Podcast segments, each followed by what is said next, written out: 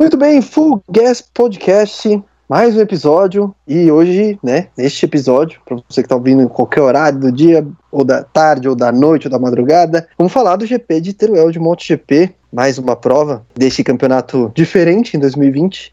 E, como sempre, junto comigo, virtualmente, Gabriel Lima. Tudo bem, Gabriel? Tudo bem, Galo, tudo certo. Mais uma grande corrida, uma corrida surpreendente aí dessa temporada, a vitória de Franco Morbidelli, segunda do ano, hein? Só ele e o Quartararo é, repetiram vitória, hein? Olha aí, ó. é, o Morbidelli. De novo, essa mistura entre Brasil e Itália aí, mistura de Brasil e Itália. Aliás, a gente fala ítalo brasileiro aqui porque a gente tem esse carinho. O Morbidelli usa a bandeira do Brasil e da Itália no capacete. Legalmente falando, ele não tem a nacionalidade brasileira, mas a gente fala ítalo brasileiro aqui porque é sim. É um brasileiro de adoção. Assim, assim como o Ben é. Spies, né? Na, na, época, o Ben Spies ele não nasceu no, no, Texas, mas usava o estado do Texas no capacete, usou durante a carreira inteira. Então é um, foi um texano, é um texano de adoção, assim como o Morbidelli é um brasileiro também de, de adoção, vamos colocar assim. É isso mesmo. É, vamos passar o resultado da prova rapidinho, então, como a gente já adiantou. O Franco Morbidelli venceu o Grande Prêmio de Teruel, o, talvez o único Grande Prêmio de Teruel da história, imaginamos. O Alex Rins foi o segundo colocado, o Romiro o terceiro, Paul Spagaró quarto colocado, quinto Johan Zarco, sexto Miguel Oliveira, sétimo o Maverick Vinhares, oitavo Fábio Quartararo, e Fábio Quartararo, Iker Lecono, nono, Danilo Petrucci, o décimo, Cal Crutchlow, 11. Stephen Bradle, não dá mais para ele, hein? Mas ele foi o 12. André do Vizioso, 13 também, meu, pelo amor de Deus. Tito Rabá, 14. E o 15, o Bradley Smith. No campeonato, o Juan Mir ampliou um pouquinho a vantagem no, na liderança, agora ele está com 137 pontos. Quartararo segue na vice-liderança com 123. Maverick Vinhares é o terceiro com 118. Franco Morbidelli foi para a quarta posição com 112 pontos. André do Vizioso ali em quinto com 109, seguido de perto pelo Rins em sexto com 105. Grande prêmio de Teruel Gabriel. Mas uma boa corrida em Aragon. É, a gente estava preocupado com rodadas duplas em, é, com rodada dupla em Aragon, que é uma pista que geralmente, né, é, é dominada pelo Mark Marques, mas ele não tá. Então, parece que isso deu aí um pouco mais de tempero para essas, essas corridas em Aragon. É, o que destacar assim, inicialmente dessa corrida? Eu acho que o, o, Franco Morbidelli fez um trabalho excelente. Assim, acho que a gestão de prova dele foi muito boa. É, do, do, pelo que a gente viu do Rins na semana passada, o Rins é um cara que ele tinha ritmo para ir embora, para despachar na frente. E o Morbidelli não deixou isso acontecer, fez é, acabou não tendo um primeiro pulo na largada ideal, mas conseguiu. O Rins acabou dando uma errada na, na primeira curva e o Morbidelli conseguiu ele fazer a ultrapassagem. É, bem agressiva, por sinal. Enfim, viu o Nakagami cair sozinho, né? Escorregou, perdeu a frente ali, ali chegando ali na. É, aquela história do lado frio do pneu ali, né? Curva, curva, curva 4, se não me engano. E. Isso e aí acabou a corrida, né? Infelizmente, o, acabou a corrida pro Nakagami, né? Que, que, foi o primeiro pole position, né? Bom a gente ressaltar em 16 anos, pole position japonês, mas o piloto que o único piloto no top 16 do campeonato que ainda não tem pódio, vai ficar ainda mais uma corrida sem pódio. E, mas a partir daí o Morbidelli foi. Eu, eu, achava que o Morbidelli pudesse cair no final da corrida, como sempre acontece, né? A Suzuki tende a, a, ir, a, a, a ganhar uma vida né? nas últimas 8, 7 voltas. E dessa vez foi o contrário, né? Dessa vez foi o Morbidelli que despachou o Rins, exatamente pelo Rins estar com um pneu macio na dianteira, né? Isso, o Rins ter passado a corrida inteira atrás do Morbidelli talvez tenha deteriorado esse pneu e o Rins não conseguiu passar o Morbidelli. Se, se o Rins talvez estivesse na frente do Morbidelli, talvez ele tivesse um pouquinho, tivesse conseguido ficar na frente na primeira curva. Talvez ele conseguisse abrir essa distância do Morbidelli para na hora que esse pneu tivesse o drop, ele conseguisse continuar na frente e administrar a vantagem, mas ele e o Morbidelli estavam com ritmos muito parecidos e com o Morbidelli na frente ele ficou limitado, ficou ali a 4, 6 décimos a corrida inteira e não conseguiu é, fazer muita diferença e no final o Morbidelli conseguiu despachar e vencer a corrida. Fez uma corridaça o Morbidelli e se fizer outras grandes corridas dessa e outros grandes acertos de, de setup, como ele fez esse final de semana, pode aí almejar grandes coisas ainda nesse, nesse campeonato. Ainda faltam três provas, né? É, ainda são 75 pontos em jogo. Pois é, 75 pontos em jogo e ele tá 25 atrás do, do Mir. Ainda dá. mas é um pouco complexo, mesmo porque o Mir tem sido muito consistente, né? Ele é, não teve o ritmo para acompanhar o, o Rins e, e, o próprio Morbidelli, mas também não fez nenhuma bobagem e, e, não tem feito muitas bobagens ultimamente. Então, esse pode ser o, o a dificuldade, essa pode ser a dificuldade para o Morbidelli, é, pelo que eu tenho visto. Não sei se você pensa da mesma forma. É, o, mas é. Diga. Pode falar. Não, pode continuar, por favor. O, o, o Mir, é, a, a, bobagem que ele fez foi no treino, né? Acho que ele é, cometeu erros é, no, no, Q2, por isso que classificou em 12, né? Perdeu volta e tal. E, eu acho que ele até tinha o ritmo para ir junto com o Morbidelli e o Rins, mas ele estava largando da quarta fila do grid. Né? E ele fez uma grande largada, né? Tipo, já muito rápido, inclusive passou até o próprio Fábio Quartararo, que estava largando em sexto. E mas ele fez uma grande corrida também. Ele fez o que ele tinha que ter feito hoje, né? A limitação de, de dano foi perfeita. Ele só não pegou os dois caras que estavam com o melhor ritmo. Né, já que o Nakagami, que, que tinha um ritmo bom também, como mostrou no TL4, caiu logo de cara, sobraram Morbidelli e Mir, e, e, e Rins, melhor dizendo. E o Mir tinha esse. Tinha o mesmo. Eu diria que tinha até o mesmo ritmo dos dois, mas por ter largado atrás, é, não, não ia conseguir nunca chegar. Enfim. É, ele perdeu ele, não, ele conseguiu até ganhar várias posições no começo, como você disse, mas você tem que remar, né? É, e aí o, o, o Rins e o, Mor, e o Morbidelli já estavam mais à frente e ele não teve como, como chegar. Mas, como você disse, ele, ele tá contendo os danos, ele foi muito mal no sábado, mas no domingo ele conseguiu aí fazer a diferença. Diferente do nosso amigo Fábio Quartararo, né? Que Aliás, eu, eu queria destacar um ponto, Gabriel, que hum. eu não, nem sei se você vai é, concordar comigo, mas eu, eu acho. Eu não gosto de, dessa, dessa postura. Hum. O, o Quartararo tava, parecia que estava mais preocupado em, em, incomodar o Mir durante o fim de semana do que em fazer o dele. É, nos, nos, no, nos treinos livres, ficar querendo ir atrás do Mir. Na própria, no próprio Q2 ele fez, ele tentou fazer isso também. E Sabe, é uma coisa meio Mark Marques, assim, que. o Marx que, que gosta um pouco disso também, né? Até sofreu. É, o feitiço virou contra o feiticeiro no GP da Malásia do ano passado, né? Quando ele tentou incomodar o Quartararo acabou caindo. Mas eu não sei, parece que o Quartararo deu uma pifada, assim, não sei, não consigo entender. É, nem eu, na verdade. Eu, o Quartararo é um piloto ótimo de sábados.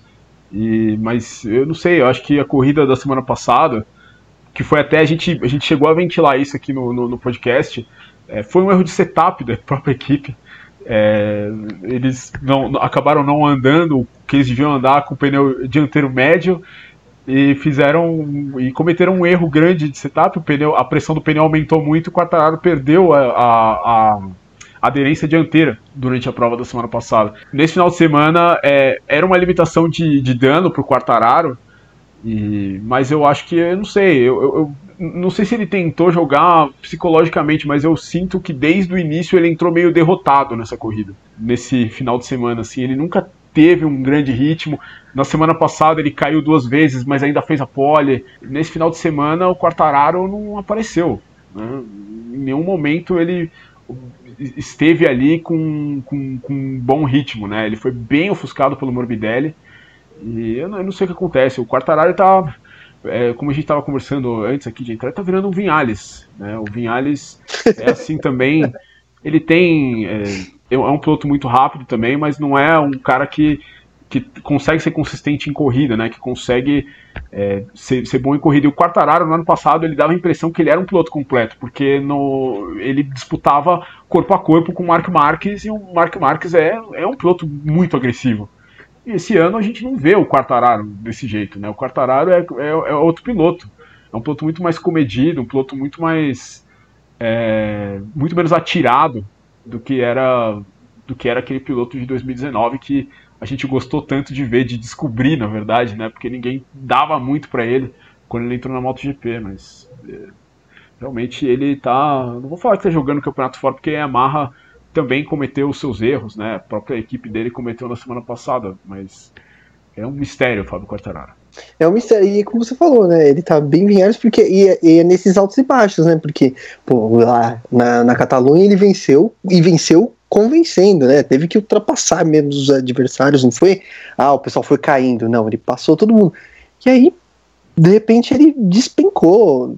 Não tem explicação. É, não dá nem pra dizer que ele escorregou na própria baba. Eu sempre gosto, eu sempre gosto de trazer essa expressão, então, inclusive o Nakagami, né, fez isso. É, mas você vê um, um, um Mirko, a, a meu ver, correndo para ser campeão com a maturidade de quem pode ser campeão e o Quartararo simplesmente num determinado momento da corrida do, do Grande Prêmio de ele estava lutando por posição com, com uma prilha. Com é. todo respeito à prilha, o piloto que quer ser campeão não pode brigar por posição com uma prilha numa corrida em condições normais. É, então, sendo. É, é não foi realmente o final de semana do Quartararo, né? Foi superado ali pela, pela, por duas KTMs depois do final. Ele, tanto ele quanto o Vinhales, né? E, e, e ainda no final chegou, chegou atrás da, da, da Ducati 2019 do Zarco. E o Zarco que também fez uma grande prova, mas de qualquer maneira não é o ideal para alguém que está lutando pelo título terminar atrás da pior das três equipes da Ducati, enfim. O que é interessante, Gabo, é que o Mir ele pode ele pode fazer o caminho inverso normalmente do que a gente vê nas estatísticas, né, de, de pilotos bem-sucedidos no esporte motor, né? Ele pode conseguir um título mundial antes de ter uma volta mais rápida em corrida, antes de fazer uma pole position e antes de vencer uma corrida. Exato. Pois é, esse é, campeonato é, tá e, maluco. E, a Suzuki pode ser campeã, né? Pode ser campeã entre equipes, né? Tá em primeiro no campeonato. É, pode ser campeã sem, sem ter o. sem precisar investir numa equipe satélite na MotoGP, né? A Yamaha tem a sua, a Honda tem a sua, a Ducati tem duas, e a própria KTM tem, e a Suzuki não tem, né? pode ser que seja campeão entre equipes. É, não, é, é muito difícil ser campeão é, entre de, de, de, montadoras, né? O título parece mais, mais encaminhado para a Yamaha, mas a Suzuki é muito possível que a Suzuki consiga aí dois campeonatos esse ano sem é, com, com, dessa sem maneira meio bizarra. Né? É, é engraçado. É. Tem, tem, tem, uma outra estatística interessante: a, duas Suzukis no pódio em corridas seguidas não acontecia desde 1981, sabia? Grande Prêmio da Grã-Bretanha e da Finlândia naquela temporada. Nem eu tinha nascido. Pois é. E eu sou velho. E eu sou velho. Agora, é... não, é, um, é, um, é uma observação muito interessante mesmo. E mostra o quê? Um trabalho muito bom, como a gente falou, você destacou semana passada, do David Brivio, né? Tem feito um trabalho impressionante, não só na escolha dos pilotos, né? que ele veio escolhendo nos últimos anos, né? Acho que o último erro foi o André Anoni, né? Mas tudo bem, deixa pra lá. e, e, é isso aí. O Suzuki tá bem demais, bem demais mesmo. Mesmo se não conseguir o título, de, como a gente falou semana passada, mesmo se não tiver título, é um baita ano pra Suzuki. Você ia falar mais alguma coisa? Pode, não, pode o, o Iannone é o que a gente chama no, no esporte motor de idiota veloz, né, cara? Ele é um cara muito rápido. Não, o Iannone, se você olha as corridas dele de Moto 2, assim, no dia dele, o, ele estava pau a pau com o Marques, assim. É, o Marques foi um grande piloto de Moto 2 e o Iannone é que nem sempre ele estava no dia dele. Né? E assim como ele nem sempre estava no dia dele na MotoGP, né? E, enfim, hoje em dia ele arrumou outros problemas, inclusive, para ele, mas é, era uma aposta que na época valia a pena, claro. É verdade. Agora, é, a Honda, vou falar rapidinho de Honda, porque, primeiro, primeira pole do ano, né? Com, com o Nakagami. Com a moto 2019, e, né? Diga-se. Com a moto 2019, bom, bom que se diga. Mas em geral, a Honda parece ter encontrado um caminho, porque o Alex Marques voltou a andar bem, Nakagami estava muito bem até, né? Se empolgar um pouquinho aí. É, na verdade, ele disse que ele estava nervoso e cometeu um erro estúpido, né? Ele mesmo admitiu. Mas é, ele entrou. Um ele, ele alargou demais na entrada daquela curva, que é uma curva é, em duas pernas, né? Ele alargou é. demais, ele, enfim, o pneu tava meio frio ali ainda e foi bom. É, ele tava totalmente fora da, da, trajetória ali, ele veio muito aberto. Quando você olha o, o, pessoal que tá vindo atrás, você vê que ele tá muito aberto. Ele, é. ele tentou é demais ali. Pela câmera do Morbidelli, você vê que ele entrou mais rápido do que devia. E aí foi fatal para as pretensões dele na corrida. O Marx também, né, acabou caindo na, na curva 2, que fez uma série de vítimas aí durante esses dois finais de semana, mas parece que a Honda encontrou e parece que esse, é, esse amortecedor traseiro que a, que a Hollins levou, e na verdade que outras equipes já estavam usando, né? A Suzuki já estava usando há mais tempo, né? E a Honda resolveu usar e parece que não foi só isso, né? Parece que também no, no, no teste de Misano eles encontraram outras coisas, segundo o próprio Alex Marques disse na entrevista. Mas parece que encontrou um caminho aí, a moto ficou mais é, acessível para outros pilotos que não fossem o Mark Marques. É isso mesmo? Eu acho que sim. O, o, é, é bom a gente levar em consideração que o, o, o Alex largou com pneu duro hoje, né? Ele provavelmente seria um homem. Ele seria. Ele complicaria bastante a vida do Mir no final da corrida. É, ele, ele tinha ali meio que um pódio. O, o pódio dele ali estava meio garantido. O problema do Alex é que ele perdeu tempo mais com o Zarco. É, perdeu ali uma volta depois que o Zarco deu troco nele. E ele mesmo, ele mesmo reconhece que estava tentando é, recuperar tempo demais do, do Mir, né, tentando recuperar a volta que ele perdeu é, atrás do Zarco e acabou cometendo um erro, mas não é que ele, como ele mesmo disse, né, não é que ele errou brigando pelo 13 terceiro lugar, né, ele errou brigando pelo pódio. Né, então essas últimas três semanas do Alex Marques fizeram a carreira dele virar outra coisa, né? Há três semanas atrás, o Alex Marques não era um, não era um piloto que a gente pensava para assim, a gente imaginava que um dia ele fosse ficar rápido, como ele ficou tanto na Moto 3 quanto na Moto 2, mas a gente não imaginou que fosse demorar tão pouco tempo.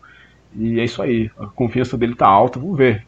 Pode ainda fazer alguns estragos aí nesse final de, de temporada, enfim, não tem pressão nenhuma, né? É, enfim, vamos, vamos ver o que acontece. Curva 2, né, que, que enfim, o, na largada, né, o Brad Binder atropelou o Jack Miller e o pois Binder é. vai ter um vai ter um long lap penalty, né, na primeira volta da próxima corrida GP da Europa depois dessa Justo, diria, é, justo. É justo, né? Porque realmente ele tinha... foi, ele deu sorte que o, que o Miller não ficou bravo com ele, porque ele teria motivos para ficar muito bravo com ele. Não, porque... do Miller já tava tão ruim que eu acho que o Miller falou que saber, tá tudo bem. é, relaxa. Da Ducati, né? Já viu? É. Não ia fazer porcaria nenhuma mesmo, então é. tá bom, vai. É, mas e, e, com as quedas do Marques e do, do, Nakagami, a gente não tem mais nenhum piloto que tenha terminado todas as corridas, né? Verdade. Também acabou aí, caíram os invictos. Verdade. Mas já que Nakagami, você puxou. Nakagami tinha, pontuado em, Nakagami tinha pontuado em todas, né? O único. Né? Pois é, tinha pontuado em todas, ainda tinha isso. Já que você puxou o Ducati, Gabriel, o que acontece com a Ducati, porque quando a gente tava no pré-Aragon pré e a gente ficou pensando, pô, é uma pista que a Ducati pode encontrar um caminho, né? Tem ali características que podem beneficiar a Ducati. Mas a Ducati não mostrou que veio em nenhuma das, nenhuma das duas corridas, nem no GP de Aragon, nem no GP de Teruel. O que acontece com a Ducati, Gabriel? Não sei, a Ducati. A Ducati vai ter uma grande mudança, né? No seu staff né, de pilotos para o ano que vem. E desde o início da temporada é meio claro que Dovizioso e a cúpula central do time não se entendem. Né? Eu acho que deve estar tá um ambiente completamente tóxico de se trabalhar. Tanto que o próprio Dovizioso e o, e o Petrucci, que enfim, são amigos, né, já também não estão falando a mesma língua, né? Esse final de semana teve o aniversário do Petrucci é, nesse sábado aí, uma foto completamente esquisita, né? As imagens completamente esquisitas do Dovizioso ali na festa, né, e tal, depois do que aconteceu semana passada, e o Dovizioso é, é, muito, é muito evidente, né, a linguagem corporal, ela fala muito mais do que qualquer entrevista, né, quando ele chega no box, é, tá muito desgastado o relacionamento, que é uma pena, porque o Dovizioso liderou essa liderou de certa forma essa, a, a, essa sub, subida da Ducati de 2013 para agora, mas está saindo claramente aí pela, pela porta dos fundos. E, enfim, me, a gente estava até conversando antes. Me lembra um pouquinho quando, puxando para a Fórmula 1, quando o Schumacher quebrou a perna né, na Ferrari em 99. 99. E o Ed Irvine, de repente, venceu duas corridas e virou o, o favorito da equipe. Né? A Ferrari, ela, no final dessas corridas em que o Schumacher não estava correndo, é, a Ferrari estava andando muito mal. A Ferrari tava, o Irvine estava classificando em oitavo, nono, né? E o pessoal, enfim, não tinha o mesmo afinco com o Ed Irvine. Não que o Ed Irvine também fosse um gênio, né? Mas, é, não, não do, é. que, do, do, que o que tinha com o Schumacher e o que eu acho que a, a, a Ducati, no caso, não tá, tendo, não tá trabalhando da, da mesma maneira. Com uma pista como Aragon, né? A Ducati foi pro pódio né, nos últimos anos, né? Dos últimos três anos. E ano passado, o, o Dovizioso fez uma baita corrida lá, né? Largou, Sim. não 2018, teve um bom treino, mas... É, é, 2018, o Dovizioso quase venceu do Marques a prova. Né? O Marques, que é um, um, um especialista nessa pista. E a, Ducati não, não conseguiu nada desse jeito. Né? É, é, muito, é muito esquisito. É, não é só devido ao pneu. Acho que também não, não tá vendo aquele grande trabalho, né? Aquele, aquela grande motivação que, que já se teve em outros tempos. É, e, e não é nem que foi, é como você falou, não foi só o Dovizioso, né? Eu acho que o melhorzinho foi o Zarco, né? O melhor foi o Zarco. Só que o Zarco tá com a moto ano passado, sabe? As, é. as motos desse não foram muito mal, principalmente neste, né, neste final de semana especificamente.